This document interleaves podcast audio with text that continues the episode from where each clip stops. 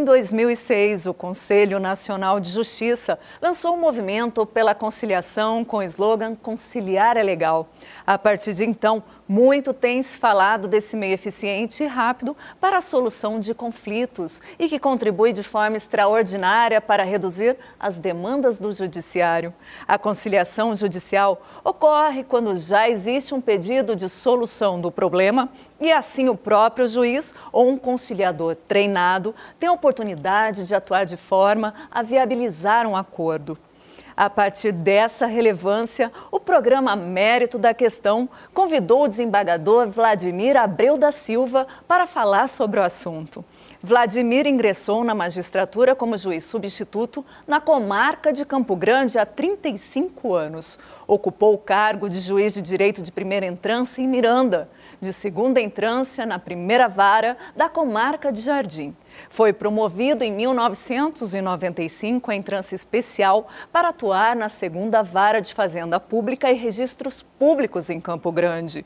Foi ainda juiz eleitoral da 36ª Zona de Campo Grande e designado membro titular da terceira turma recursal mista dos juizados especiais. Juiz auxiliar da Corregedoria Geral de Justiça, juiz auxiliar da Presidência do Tribunal e promovido em 2008 ao cargo de desembargador desembargador do Tribunal de Justiça do Estado de Mato Grosso do Sul. Desembargador, é, que tipo de conflito pode ser resolvido com a conciliação? Pois é, eu estava meditando sobre essa, essa questão. Praticamente todos os tipos de conflito podem ser resolvidos através da conciliação, exceto, por exemplo, estão fora aqueles casos que envolvem, por exemplo, patrimônio público, certo? Interesses é, que envolvam o patrimônio do município, do estado, esses estariam, em princípio, fora da conciliação. Por quê?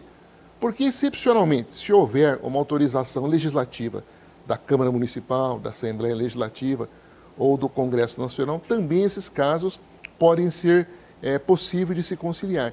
Então, a conciliação ela abrange um leque incomensurável de, de, de, de possibilidades de composição. Pra, podemos citar os mais costumeiros aí para as pessoas conseguirem visualizar? Podemos sim.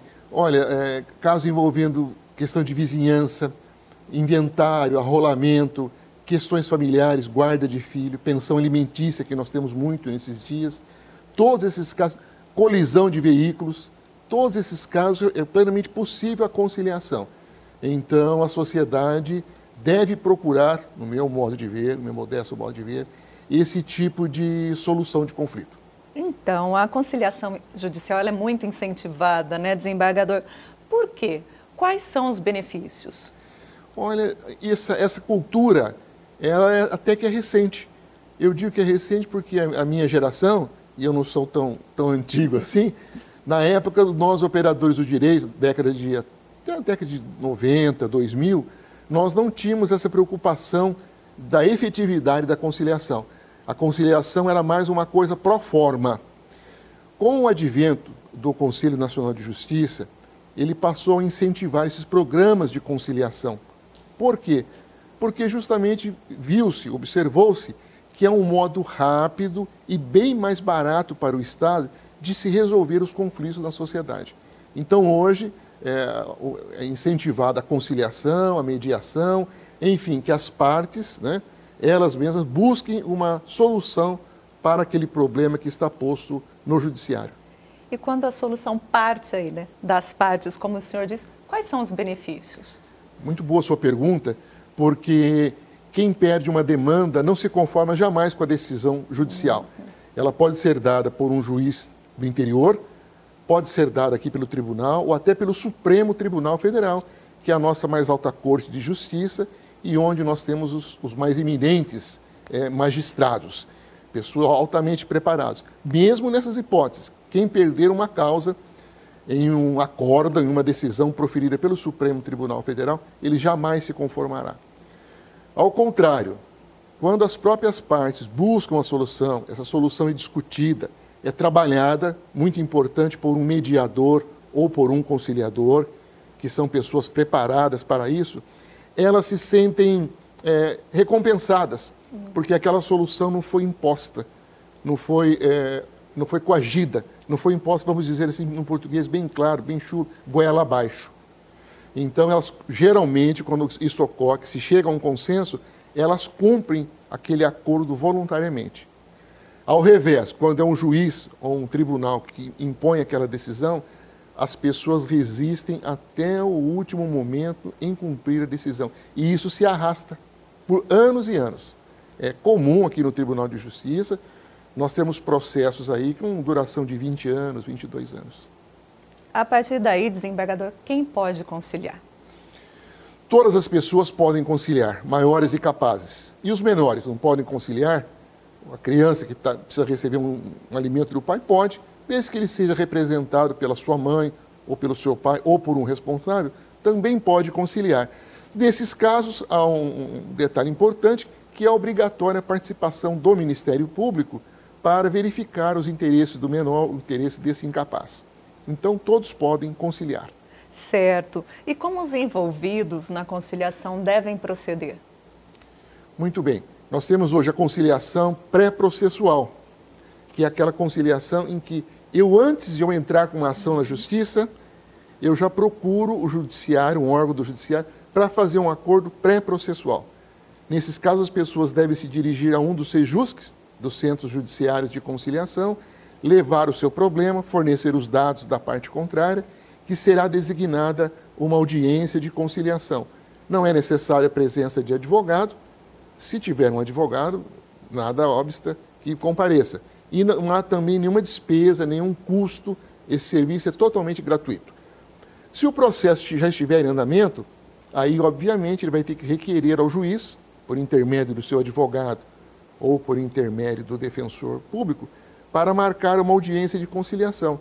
Então será agendada uma data e esse processo é remetido aos sejusques, onde terá um conciliador e um mediador para tentar compor essas partes é, beligerantes. Era exatamente essa minha pergunta agora. Qual que é a dinâmica da audiência de conciliação? Como que ela funciona?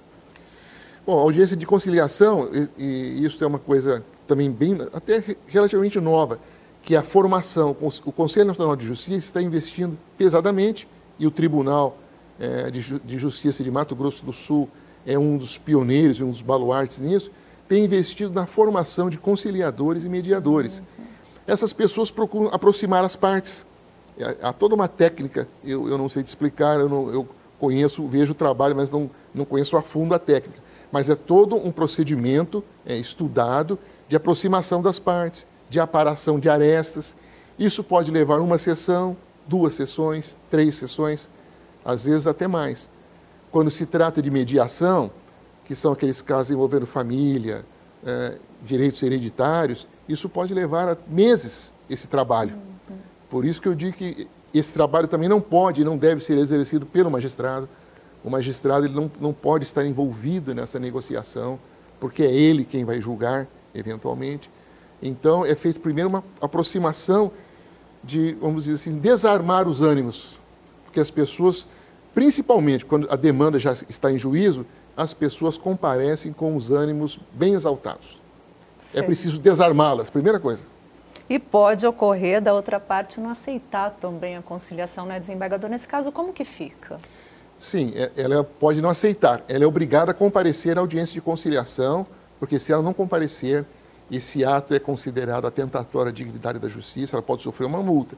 Se ela não aceitar, infelizmente o processo terá que seguir o seu ritmo normal, com a produção de provas, eh, sustentações finais e uma sentença, então, que será proferida pelo magistrado. É, me surgiu agora, uh, diante da crise sanitária, as audiências de conciliação seguiram seu fluxo? Como que, que isso foi uh, realizado? nessa crise agora causada pela pandemia da Covid-19, as audiências estão sendo realizadas até por WhatsApp. É, todas são feitas por videoconferência. Então, nós estamos utilizando, nós temos uma equipe muito eficiente, quero deixar registrado aqui, em todos os nossos sejusques, no NUBEMEC, uma equipe é, comprometida com esse trabalho de conciliação e que tem feito um trabalho extraordinário. Então, diante dessas, dessas restrições sanitárias, sanitárias, eles se reinventaram, passaram a fazer as audiências mais por teleconferência, inclusive com utilização de WhatsApp. O que para nós que já somos mais antigos é uma coisa totalmente, em princípio, estranha. mas é uma coisa que nós temos que nos curvar e, e concordar que funciona e funciona muito bem. O senhor notou algum prejuízo da, de um método para o outro? Não, não notamos. Ao contrário, que o que eu notei, e as informações que me chegam, que foram feitas audiências até com pessoas que estavam no Japão. Então veja que, que maravilha. Só que é engraçado, essas coisas, essas novidades eh, no direito, em princípio, elas às vezes chocam os, os julgadores mais antigos, e eu já estou nessa, nessa faixa. Você vê com uma certa desconfiança: será que isso vai dar certo? Mas funciona porque é feita toda a identificação das partes, tudo isso é gravado, e se surgir alguma dúvida, nós temos, nós temos meios de comprovar a, a autenticidade daquele ato. E te digo mais: até agora, pelo que chegou ao meu conhecimento, ninguém contestou a validade desses atos. Todos saíram satisfeitos com a solução. Perfeito. Nós vamos para um rápido intervalo. A seguir, você fica sabendo como ocorre o processo de conciliação judicial. Então não saia daí, porque estaremos de volta logo após o intervalo.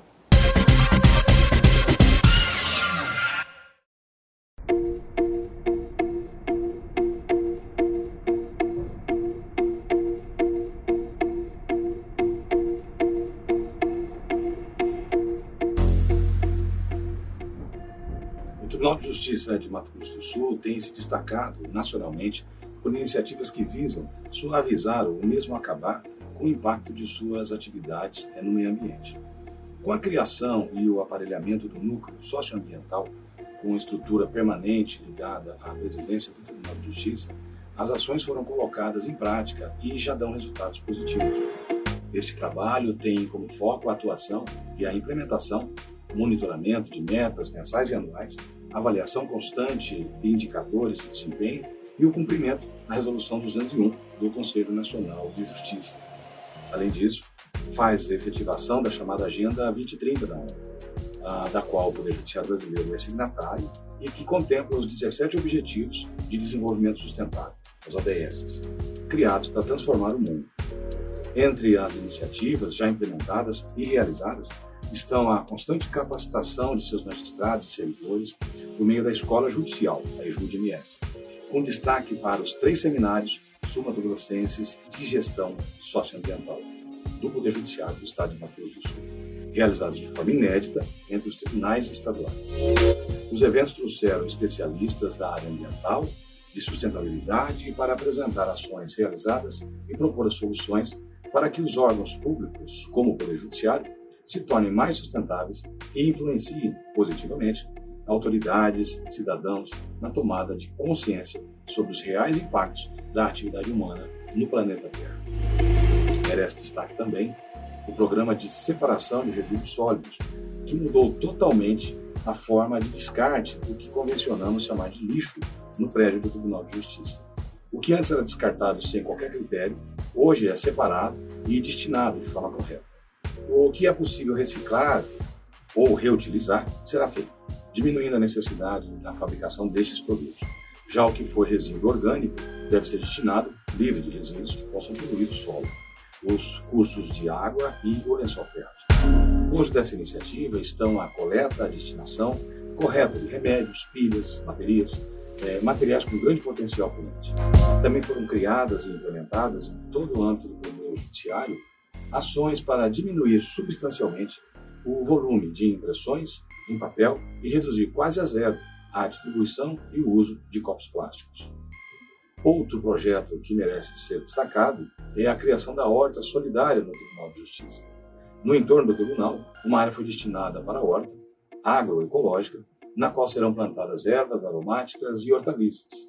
Estes alimentos têm destinação certa e com impacto positivo na vida das famílias, pois serão doadas para os trabalhadores terceirizados que atuam nos serviços de limpeza, jardinagem, segurança, etc., aqui do prédio do nosso tribunal. É alimento nutritivo, orgânico, que vai para a mesa das famílias dos nossos colaboradores.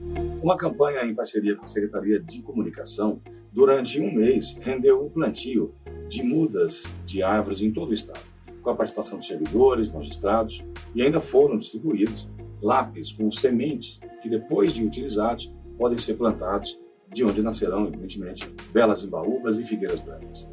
Vir de bike ou ciclomotores elétricos também passou a ser uma possibilidade no prédio do Tribunal de Justiça, que agora tem amplo bicicletário equipado e disponível para uso de todos. Outras ações e iniciativas já foram implementadas ou estão em fase de estudos.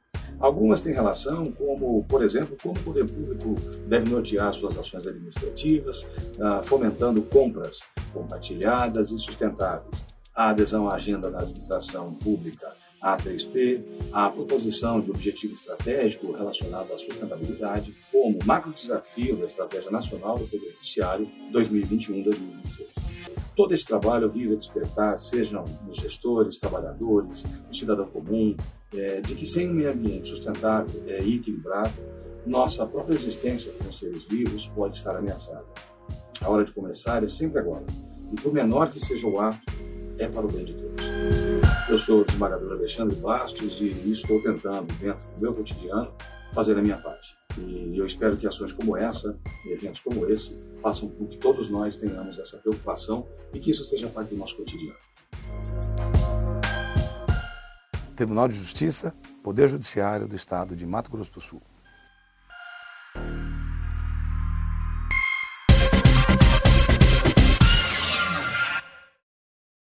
Estamos de volta com o programa Mérito da Questão e o tema conciliação. Ao meu lado, fazendo todos os esclarecimentos, o desembargador Vladimir Abreu da Silva. Desembargador, nós já falamos no primeiro bloco como ocorre né, o processo é, de conciliação judicial. É, isso sempre foi aceito? Como que era antes da conciliação? A gente estava conversando aqui antes da chamada da volta do bloco. Como que era antes? Só para as pessoas entenderem o tanto que a vida melhorou, né? Verdade. É, antigamente, antes do, dessa, dessa cultura da conciliação introduzida pelo Conselho Nacional de Justiça, iniciando-se pela Semana da Conciliação, os acordos eram feitos apenas nos autos, dentro do processo. O juiz marcava uma audiência de conciliação, as partes compareciam acompanhadas por seus advogados ou defensores públicos, e era feita uma coisa bem pro forma. O juiz indagava simplesmente: tem acordo? Sim. Redigia-se lá as cláusulas do acordo. Fulano vai dar isso, Fulano vai receber aquilo, e o juiz homologava. Se a resposta fosse negativa, o juiz encerrava a audiência e já partia para a produção de prova, marcava uma outra data, fazer perícia, ouvir testemunhas e, enfim, dar a sentença. Agora não, com essa nova mentalidade, a conciliação realmente é uma coisa é positiva, uma coisa efetiva, eficaz. Busca-se, por intermédio da conciliação e da mediação, a solução do problema. E a solução do problema não, não se dá por uma sentença judicial. A solução do problema se dá pela busca que as partes mesmo, elas, os próprios litigantes, encontram para solucionar o seu problema, a sua pendência. E diante disso, desembargador, o clima de inimizade, ele é capaz de atrapalhar a conciliação? muito. A animosidade, é, o estado de ânimo é uma coisa que é, não, não permite a conciliação. Por isso que nós temos a necessidade né, de preparar pessoas capacitadas tecnicamente, os mediadores, os conciliadores, para que eles possam é, desarmar o espírito dessas pessoas. E isso leva muito tempo. Pode levar tempo, pode levar várias sessões, porque as pessoas têm motivos para litigar que muitas vezes não estão dentro dos autos. Uhum. Aquele motivo que realmente ela não quer é porque ela não gosta, porque ela sente ódio da pessoa, ou porque é uma questão familiar muito antiga, e isso não está dentro do processo.